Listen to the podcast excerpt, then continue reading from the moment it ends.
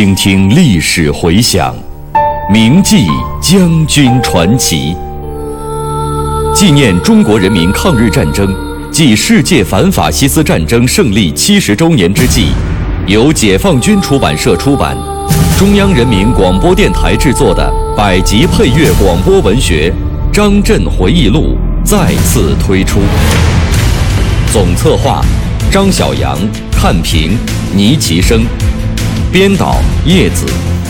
播音方明、雅坤。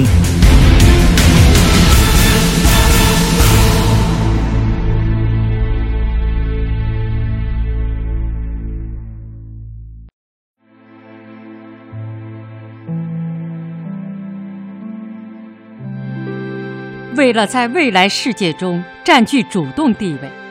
一些国家把发展经济。科技作为参与国际竞争的首要条件，同时也继续把军事力量作为维护其自身利益的手段和后盾，纷纷将高新技术运用于军事领域。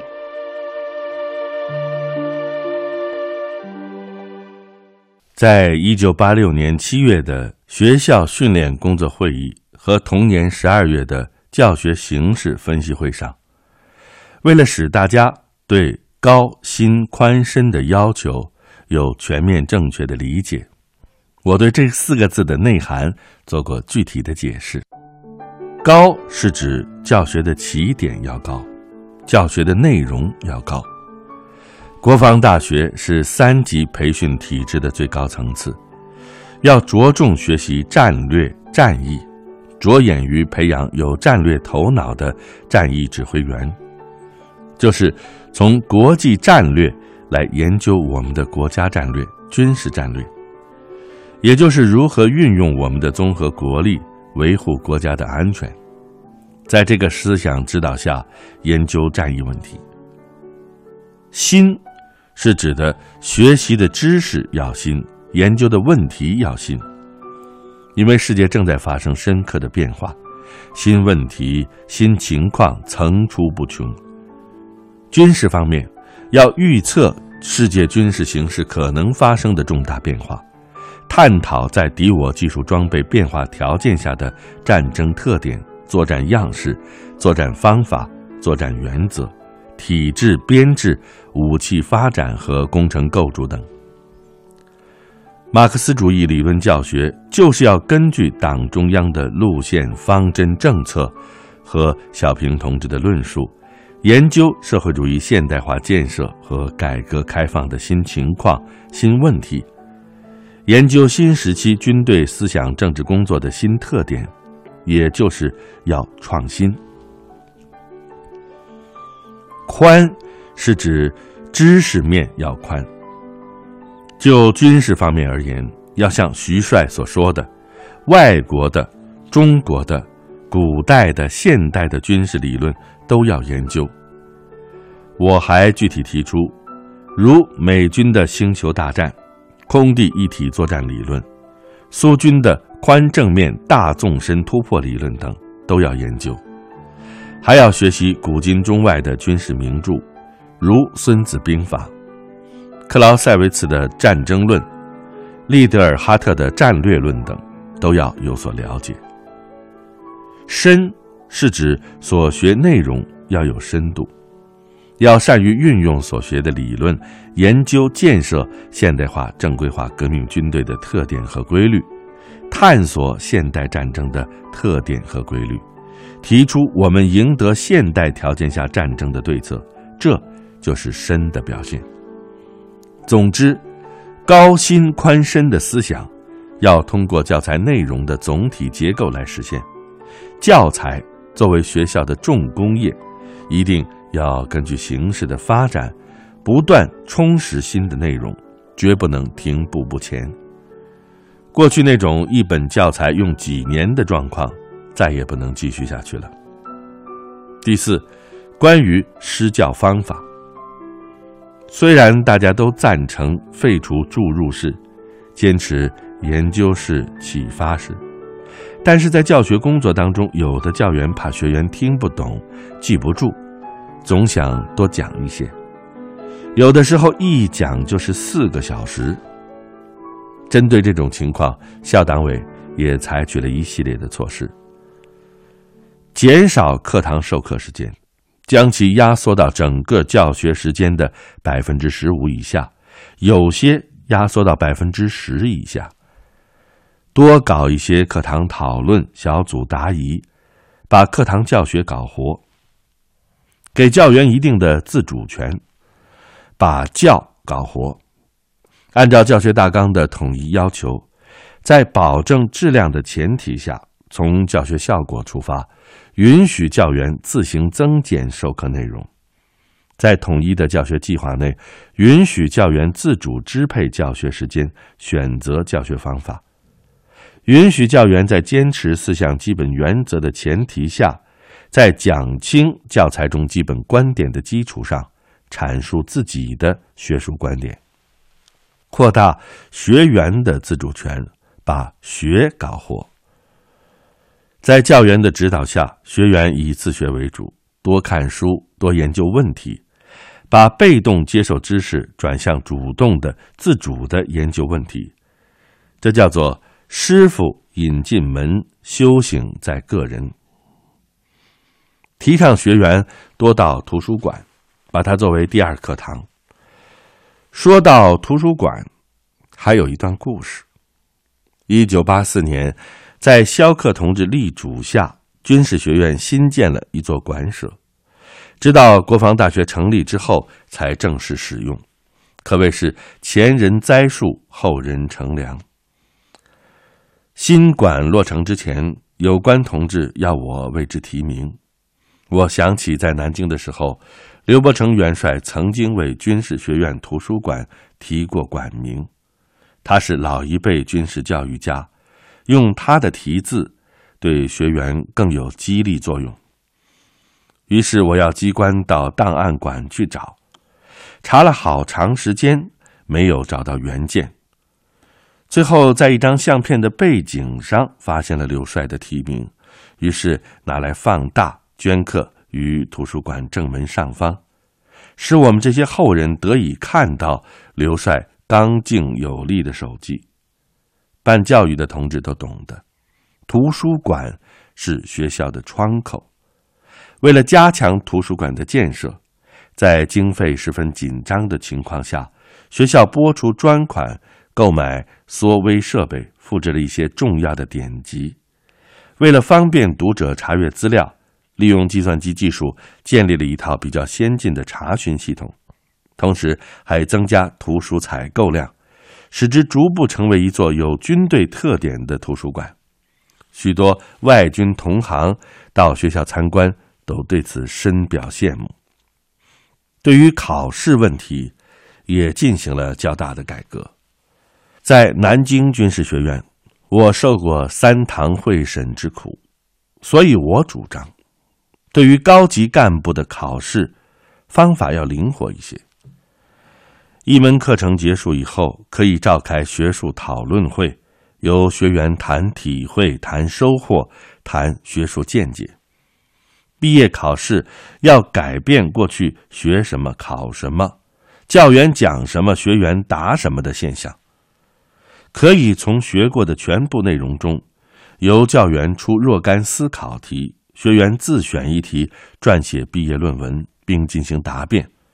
要允许学员独立思考，提出自己的学术观点。基本系第一期学员战役课毕业考试的时候，教研试题的方案只考进攻。我问他们为什么不考防御？他们回答：“因为没有系统的讲防御。”我说：“没有讲的，我才考，看你能不能灵活运用。如果学员答不出来，说明我们的教学是失败的。正如毛主席在延安批评过的那样，有的人学了政治经济学，解释不了边币与法币兑换比价变化的原因，这样的学习有什么用呢？”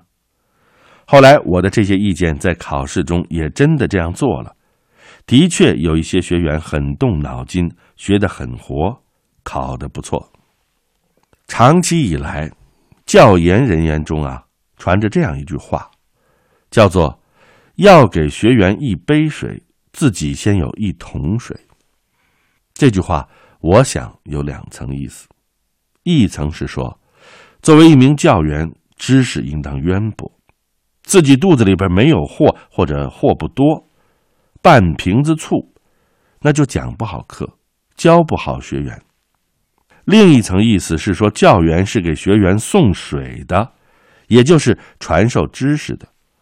这当然也不能说不对，但是仅仅满足于传授知识还不够。不要说是一杯水，就是把你的一桶水都送给学员，也是很有限的。因此，我提倡要把功夫用在引导学员挖井上。要让学员得到源源不断的活水，这就是说，不仅要帮助学员掌握所学的知识，而更重要的是使学员学会研究问题的方法，能够触类旁通，把学到的知识灵活的运用到今后的实际工作中去。要做到这一点，就必须实行研究式、启发式的教学方法。对于这种教学方法，学员。也有一个适应的过程。基本系第一期的学员给我讲过一个故事：有一位学员入学以前，专门向住过学的同志取经。有些老学员给他介绍，到了学校，学术上要同教员保持一致，教员讲什么你就记什么，教员重点强调什么你就着重背什么，这样。考试的时候准能获得好成绩，所以呢，这位学员入学以后就拼命做笔记，上课还带着录音机。可是开课不久，他就发现这个秘方不灵，因为国防大学的教学内容具有很强的探讨性，教员一般只提供研究问题所需要的资料和方法，很少提供现成的结论。就算是介绍一些研究成果，也不是用一家之言把问题框死，而是介绍多种观点，引导大家深入思考。随着教学的深入，学员们越来越感觉到，在国防大学学习只起到录音机、复印机的作用是不行的，要独立思考，勇于思考，要创造性的思考。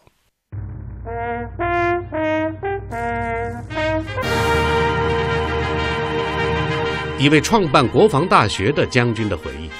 一首冲锋陷阵的建设主力军的诗篇。看万山红遍，层林尽染，他在抓好科研这个突破口，面向未来。我是王刚，我是蒲存昕，您正在收听的是《张震回忆录》第十一章：创办国防大学。题记演播：牟云，主讲人李野墨。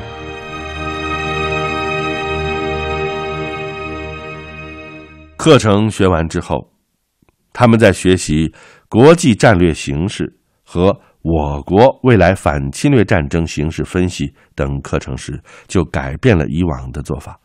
开动脑筋，从不同的角度进行分析预测，提出了三十多种看法，既体现了教材的基本精神，又颇有新意，受到任课教员的好评。这就叫做登山。千条路，同揽一月风。后来啊，有两名学员把他们的学习体会送到《解放军报》发表，其中谈到：不跳出与教员保持一致的框子，就只能做笼中学舌鹦鹉；而跳出了这个框子，才能成为凌空展翅之雄鹰。经过几年的教学实践。全校上下对于教学指导思想的认识逐步统一。一九九零年四月，训练部建议对教学指导思想作出规范化的表述，校党委采纳了这个意见，统一了国防大学的教学指导思想。就在学校不断前进之时，一九九零年五月三十日，江泽民主席再次到国防大学视察。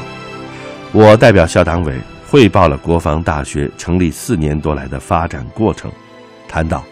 不断统一教学指导思想，对办好学校的极端重要性。江主席对学校的发展情况表示满意，并就如何进一步加强学校建设做了重要的指示。他还为学校题词，发扬传统，改革创新，博采众长，把国防大学建成全军革命化、现代化、正规化的楷模。江主席的指示和题词，是对国防大学的更高要求，更增强了全校同志办好学校的信心。二十世纪八十年代末到九十年代初，国际环境和战略格局都发生了重大而深刻的变化，东欧剧变，苏联解体，世界朝着多极化的方向发展，霸权主义的存在。具有新的特点，对世界和平与发展构成了严重的威胁。为了在未来世界中占据主动地位，一些国家把发展经济科技作为参与国际竞争的首要条件，同时也继续把军事力量作为维护其自身利益的手段和后盾，纷纷将高新技术运用于军事领域。一九九一年一月，海湾战争爆发，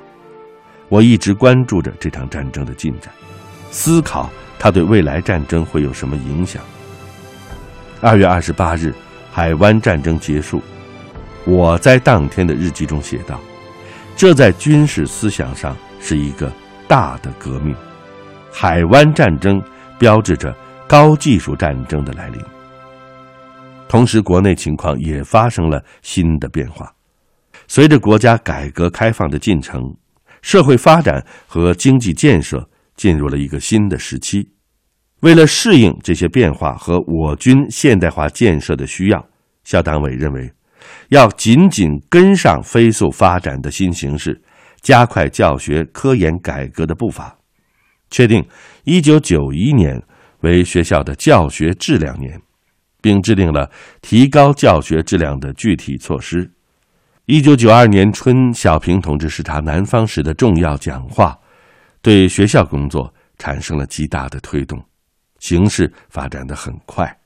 怎样才能正确的把握学校建设的方向与重心呢？我觉得关键是进一步解放思想，深化改革，在解放思想中不断的统一教学指导思想。在年初召开的教学准备会议上，我提出加快教学科研工作改革的步伐，要从五个方面实施突破，抓好落实。针对两大对峙格局解体的实际，要在战略思想、战略理论以及政治、经济、军事等方面进行对策性研究上有新的突破。针对高技术的运用，使战争样式发生质的变化的实际，要在现代技术条件下的作战方式、方法和战役指挥问题研究上有新的突破；针对信息技术高度发展的实际，要在改革教学手段、办好开放式办学上有新的突破；针对国际共产主义运动出现的新情况。和我国建设有中国特色的社会主义进程中遇到的新的问题，要在建立马克思主义和有毛泽东思想特色的教材体系上有新的突破；针对新时期军队建设的现实问题和教育训练发展较快的实际，要在学术研究的先导作用上有新的突破。一九九二年八月。我主持召开了学校教学改革座谈会，并做了题为“甩开包袱，深化改革”的发言。如果说国防大学成立时是在原有基础上提高、增加一些新的内容的话，那么由于世界战略格局的发展变化，特别是高科技在战争中的运用，使战争样式、作战方法。都发生了极为深刻的变化，有些领域要从零开始来进行探讨。希望广大教员人员进一步解放思想，积极创新，奋发努力，大胆改革，以适应现代战争的要求，并就我军在未来高技术条件下的作战问题谈了一些初步的看法。我的发言，迟浩田总参谋长看到以后认为很好，批示在总参一个内部刊物上发表。多年的院校工作实践。使我深深的感到，只要始终坚持改革的思想，紧紧跟上时代前进的步伐，牢牢的把握正确的教学指导思想，不断提高教学科研工作的质量，就会使得学校建设再上一个新的台阶。在院校，教研人员是主力军，是战斗力的主体。在教学第一线上，要靠他们去冲锋陷阵。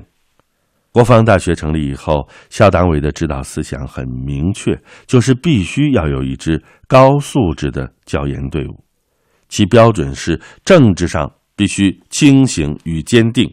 坚持四项基本原则，同党中央、中央军委保持高度一致，同时要有高度的革命事业心。具有献身国防教育事业、甘当人梯、勇于开拓创新的精神，也要有精深的业务水平。只有这样，才能把学校办好，办出特色来。原军事、政治、后勤三大学院，十分重视教员的选拔和培养，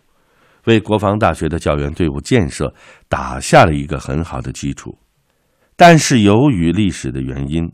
教研队伍的年龄结构、知识结构还不够合理，老的多，中的少，年轻的就更少。有的文化程度不够高，有近三分之一的教员没有达到大专文化程度。这种状况显然难以适应国防大学不断发展的需要。我看到了这个问题，所以筹建工作开始不到半个月，五月二十一日。我就在筹建领导小组会议上提出，从当年暑期军队工程技术院校的本科毕业生中挑选一批人，举办国防大学师资培训班。师资培训班，我在南京军事学院的时候就办过，那个时候是从部队和学院机关中选调优秀干部培养教员，但是这次不一样。这次是要直接从军队工程技术院校的应届毕业生中挑选一些军政素质优秀、愿意献身国防教育事业，而且外语好的学员，培养其成为国防大学的教员。现代战争的发展，科学技术的作用越来越重要，没有较高的科学技术知识，就难以胜任未来战争的需要。国防大学培养的是三高人才。他的教员队伍必须首先解决好这个问题。从某种意义上说，他是国防大学的希望工程。